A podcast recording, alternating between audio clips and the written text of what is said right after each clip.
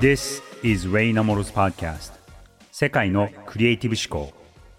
Hi everyone, this is Ray Namoro. 皆さんこんにちは。ニューヨークと東京を拠点にするグローバルイノベーションファーム I&Co 共同創業パートナーのレイナモトです。この番組では世界で活躍するトップランナーのクリエイティブ思考に迫り21世紀を生き抜くヒントを探ります。今回のゲストは韓国人のご両親を持ちフランス語圏のカナダ人クリエイティブディレクターのデイビッド・リーさんです。今回はそんなデイビッドさんに経営者とクリエイターのこれからの関係について語っていただきました。So, let's get started. Creative Voice How do you define, what do you mean when you say creativity at the adults table? And for you, what was that transition? When was that transition? クリエイターも経営に参加するべきでしょうか I think for some odd reason in our industry, in our business, we're taught to treat creative people like kids, right? And what I mean by that is we're always sat at the kids' table, right? We're the kids, there's music. クリエイティブ業界では、これまでクリエイターはまるで子供のように勝手気ままだと思われてきました。これまでクリエイターの視点はビジネス面では重要視されなくて、経営会議に呼ばれることなんてなかったんです。子供は子供だけで遊んでいればいいよ。こっちは大人の話をするから邪魔しないでね、みたいな感じで、隔たりがありました。ただこれからはクリエイターも経営に携わるべきだと思っています。私自身スクエアスペースで経営に携わり、上場するまでに至った経験から、経営戦略においてクリエイターが意見することの重要性を痛感しています。What is specific things that the founder or the CEO of Squarespace said to you when you were considering Spa- Squarespace as your next chapter? Do you recall any specific conversations that made you think, okay, this person gets the things that I get? なぜスクエアスペースで働こうと思ったんですか And I can recall a couple of things. Um, so number one, I remember the first meeting. I um, I went to go see him at their current office, and I always なぜその会社を作ったのか。 創業者から直接聞くことで多くのことを学ぶことができます。スクエアスペースの場合は、ブランドはどうやって作られるのか、そういうことを理解している人材を求めていました。創業者のアンソニーと話をして、2年近く考えた末、スクエアスペースで働くことを決めました。決め手になったのは、オフィスを初めて訪れた時の印象です。エレベーターの扉が開いた瞬間、インテリアや家具、会議室の配置に至るまで、すべてのデザインが考え抜かれていたんです。ゴミ箱を見える場所に置かないとか、そうしたところまで配慮して、企業のブランド価値に気を配っているスタートアップ企業なんてまずありません。他とは違うなと思いました。オフィスに行ったことで、デザインやブランドを本当に大切にしているテック企業なんだと気づかされたんです。and I had no idea of you know us being a a public company now and you know being like 1700 employees and it, it- it's just that's just 転職するかどうか考えていた時は、まさか10年以上もここで仕事をすることになるとか、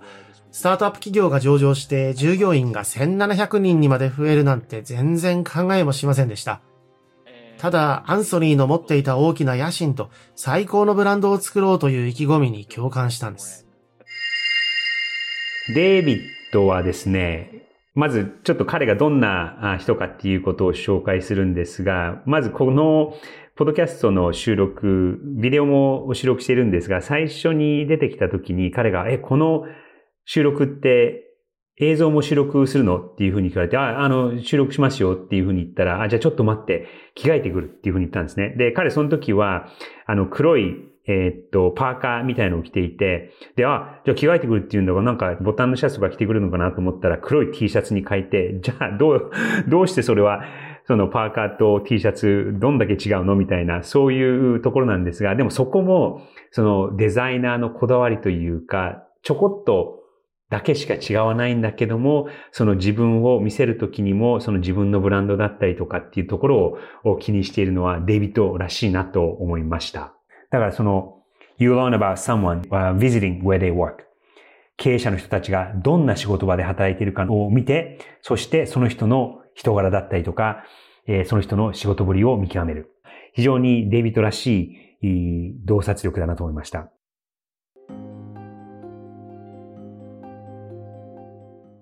But can you recall a moment or two when, because you were in the room,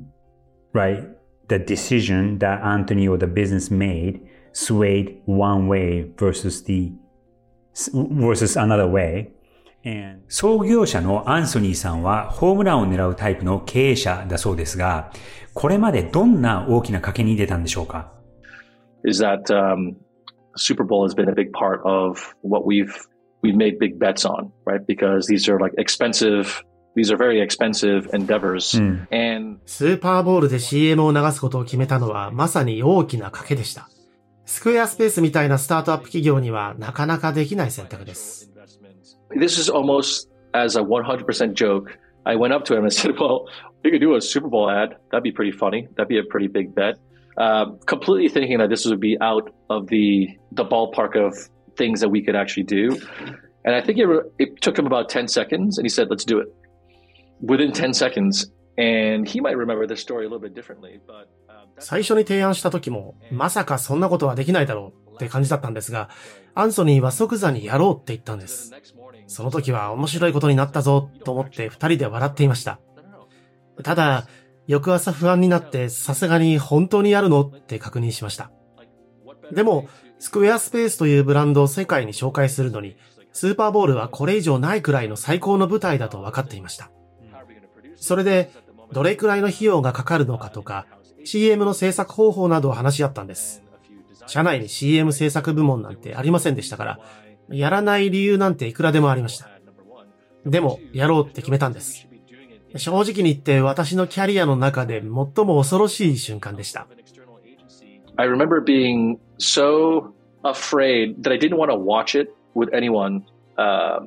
at Squarespace or what have you. I had to watch it alone and I went with my、um... スーパーボールで CM を打つには何億円ものお金がかかりますから、ものすごいプレッシャーを感じました。不安で仕方ありませんでした。これは私がスクエアスペースで下した最も直感的な決断だったと思います。あまりのプレッシャーからスーパーボールで自分の CM が流れるのを見たくなくて、当日は妻とマイアミに逃げました。そわそわしながらテレビの前に座っていたくなかったんです。でもこの CM のおかげで、スクエアスペースは多くの人に知られるようになりました。スーパーボールで流れるテレビコマーシャルっていうのはもう何十本もあって、50何本とかあるとか60本ぐらいすごい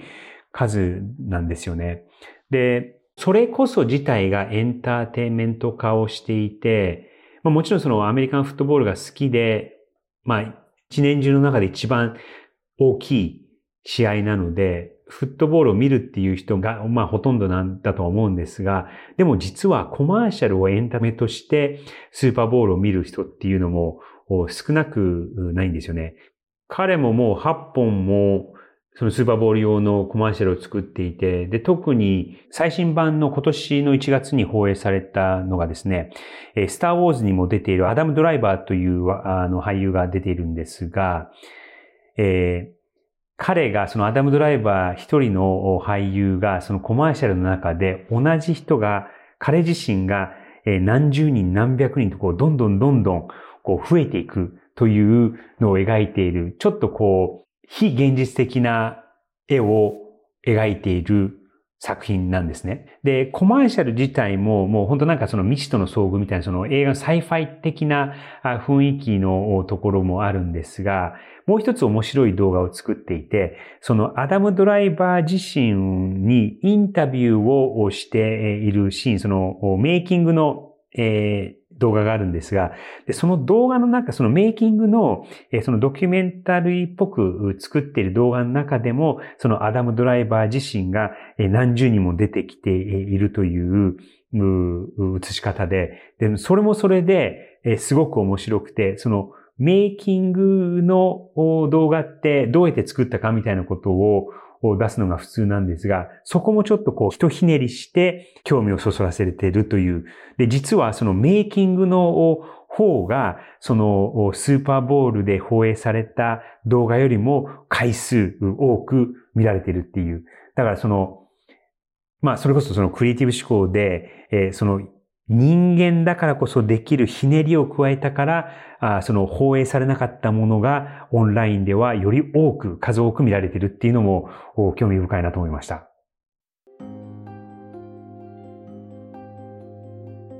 Would I recommend this strategy to other tech brands or other just kind of brands in general? Probably not. Probably not. It was... スーパーボールに広告を出せば必ず注目される。そういうわけではありません。どんなブランドの会社なのかとか、経営理念によっても違うと思いますし、ビジネスを成功に導くための万人向けの方法だとは思いません。でも、スクエアスペースには合っていました。私たちは CM を見る人たちに敬意を払い、自分たちとしても誇りを持てるような作品を世に送り出したいと考えていたからです。And, I mean, just the fact that you've been doing something like a Super Bowl ad fairly consistently in the past almost 10 years or so yeah. means that it's, it's having a positive impact on your brand and your business. 長年コンスタントにスーパーボールの CM をやり続けているということは、やはりビジネス面でも良い影響があるんですか It has. We even took a year off in between and decided to, to not do the Super Bowl to see what it does or did not. You know, because, you know, we're obviously curious, right? And we're, we're, we're business owners uh, at the end of the day, right? So 一度だけスーパーボールに CM を打つのをやめて、別のキャンペーンをやって効果を比較したことがありました。スパイク・ジョーンズ監督が有名な俳優を起用したスーパーボールの CM に匹敵するほど大々的なキャンペーンでした。でも効果を比べてみたらスーパーボールの方が注目度が高いことが分かりました。やっぱりスーパーボールは別格なんです。アメフトに興味がない人でも CM を楽しみに見ているような非常に貴重な PR のチャンスなんです。だからそれ以来、スーパーボールには毎年 CM を出しています。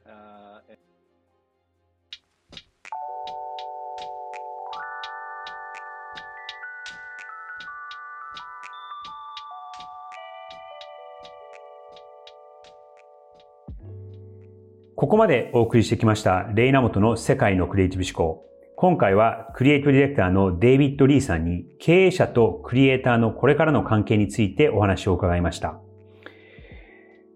デイビッドはそうですね、20年以上の今経験を持っている、かなりトップレベルで仕事をしている人なんですが、ここ10年はそのスクエアスペースという会社の創設者のアントニーという方の右腕として、スクエアスペースという会社を伸ばしてきた存在なんですね。彼がこのスクエアスペースに参加した、そうですね、10年前の時は100人か70、75人ぐらいだっていうふうにおっしゃっていたんですが、今そこからもう数千人になって、そして去年、えっ、と、2021年には上場もするという、アメリカで上場するっていうのはすごくハードルが高いことで、その10年近くをかけて会社を育ててきたっていうのは本当にすごいことだなと思います。今までは、そのクリエイティブの人が、その経営者の隣に座って、そして右腕として会社を伸ばしていくっていうのはすごくこう稀だったとは思うんですね。もうちょっとその古い例で言うと、例えばそのアップルの創設者であるスティーブ・ジョブズ、そしてデザインのトップであったジョナタン・アイブという二人がいるんですが、彼らはもうそうですね、1990年代後半から、えー、それこそスティーブ・ジョブズがアップル社から追い出されて90年代半ばから後半に戻ってくるんですが、その時にスティーブ・ジョブズがその当時まだ多分31歳とか32歳だった、えー、ジョナサン・アイブをデザインのスタジオで見つけて、えー、これ君何やってんの？っていうふうに近寄っていって、その彼の才能とクリエイティビティの高さに、えー、感銘を受けて、そして、えー、二人三脚でアップルの商品を開発してきたという話があるんですが、やっぱり、まあ今、アップルが世界一の時価総額の高い会社になっているように、その経営者と、いわゆるそのクリエイティブという言われる人たちが、あこううまく融合をして、二人三脚をして仕事をしていくと、1たす1が2ではなく、3、4、もしかしたら1000、そして1万になるぐらい、そんな破壊的なパワーがあるんじゃないかなと思います。ということで、今日のエピソードのまとめ、3つのキーテイクアウェイなんですが、まず1つは、creativity at the adult's table。大人のテーブルのに一緒にいるクリエイティビティの大切さ。2つ目、you learn about someone by visiting where they work。これはですね、その人の、特に経営者の人の働く仕事場を訪れると、その人がどんな人かわかる。そして三つ目は、swing for the fence。これは野球の表現なんですが、フェンスをめがけて、こう打ち切る。swing for the fence。まずこの一つ目の creativity at the other table というのは、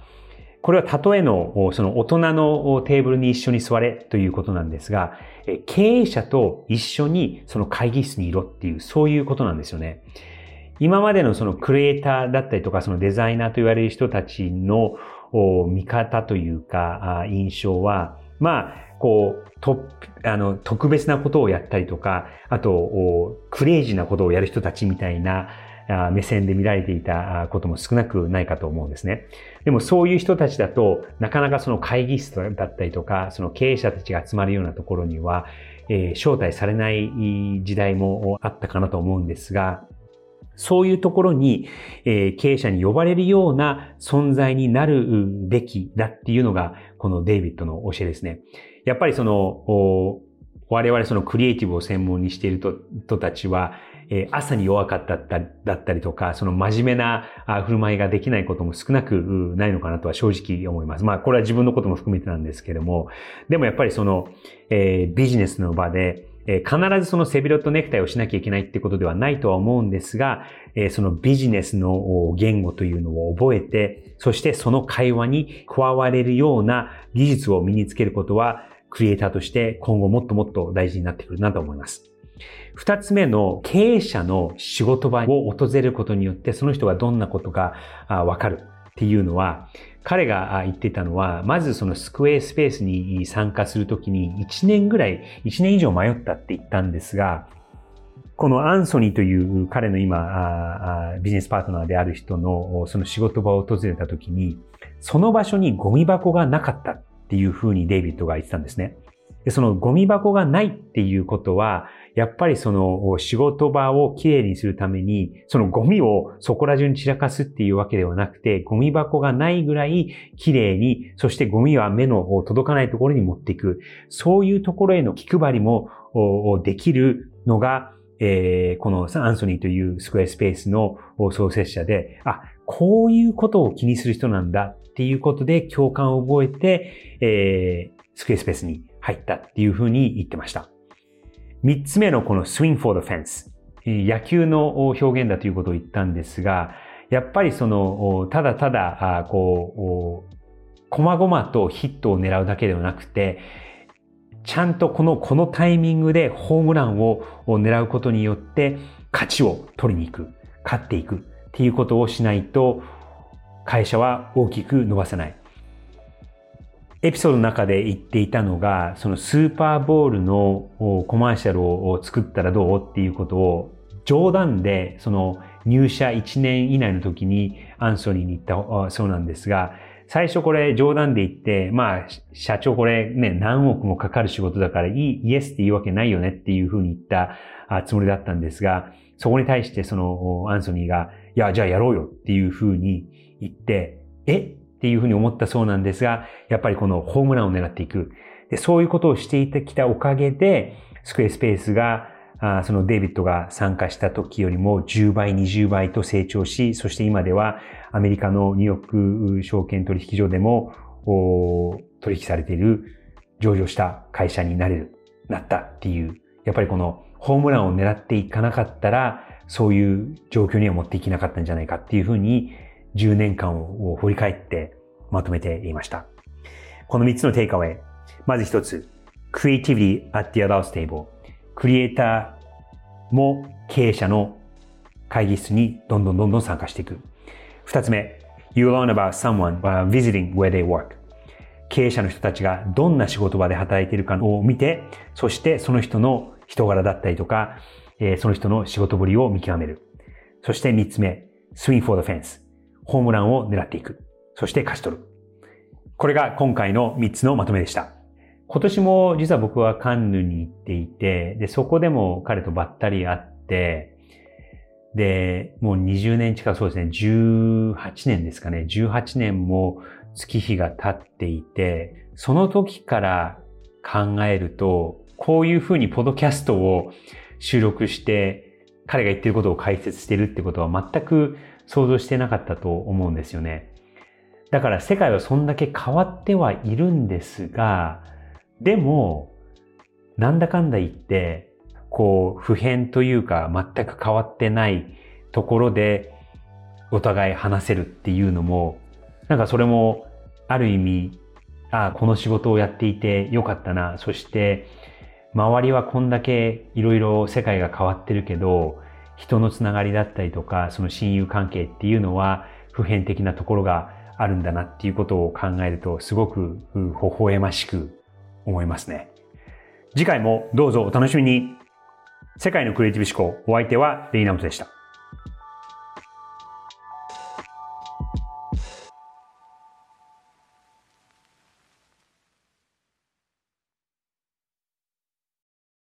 デジタルガレージは危険な海に最初に飛び込むファーストペンギンスピリットを創業以来大事にし続けていますこれから来る Web3 オープンソース時代を見据えたテクノロジーで新たなビジネスを生み出す仲間を募集しています番組詳細欄にあるリンクよりぜひご覧ください Web3 is here. Join us. Join the first penguins. New Context Designer, Digital Garage.